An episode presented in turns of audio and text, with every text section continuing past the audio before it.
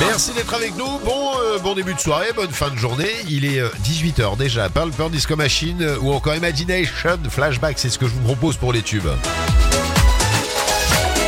Les tubes et l'info 100% Mais en attendant, c'est l'info tout de suite avec Brice Vidal. Bonsoir Brice. Bonsoir Philippe, bonsoir à tous. Un petit miracle dans les Hautes-Pyrénées. Le randonneur perdu a été retrouvé dans le secteur de Payolle ce matin. La gendarmerie avait lancé un appel à témoins. Michel Pain manquait à l'appel depuis dimanche. Il est en bonne santé. Il a été pris en charge par les pompiers ce matin pour des examens de contrôle. La polémique avec la mention Sud de France qui sera retirée de l'étiquetage des bouteilles de vin occitane non réglementaire, juge le ministre de l'Agriculture. Marc Fesneau vient de l'annoncer aux interprofessions viticoles d'Occitanie. Ce sera donc fait d'ici la récolte 2025. La présidente de la région, Carole Delga, dénonce une décision, je cite, bureaucratique qui dénote le manque d'ambition du gouvernement en faveur du développement de la filière viticole. Fondateur du groupe d'Angean, l'ariégeois Gérard Dangean s'est éteint ce 21 juillet à Toulouse à l'âge de 77 ans. On l'apprend ce matin. Il est décédé d'une crise cardiaque. Originaire de Mazères en Ariège, il avait créé sa petite entreprise de transport en 1966. Le groupe compte aujourd'hui 630 salariés. À Pau, la métamorphose de l'entrée est de la ville se poursuit tout l'été au niveau de du Général de Gaulle.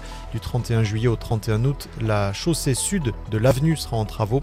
Les accès riverains seront maintenus et des déviations seront mises en place. Un nouveau sous-préfet à Mirande, Raphaël Farge, 31 ans, prendra ses fonctions le 31 juillet. C'est ce qu'indique aujourd'hui la préfecture. Le reste de l'actualité, le mystère toujours dans les Alpes de Haute-Provence. Deux semaines après la disparition du petit Émile, deux ans et demi, des chiens spécialisés dans la recherche de restes humains sont déployés au Vernet, d'après des informations de BFM TV. Des drones survolent également la zone.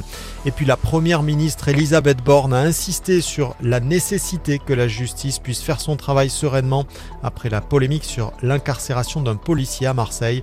Le soutien apporté par le directeur général de la police nationale à la mobilisation contre l'incarcération de cet agent de la BAC a suscité l'indignation des magistrats et de la classe politique poussant l'exécutif à réagir. Merci Brice, on se retrouve tout à l'heure à 19h.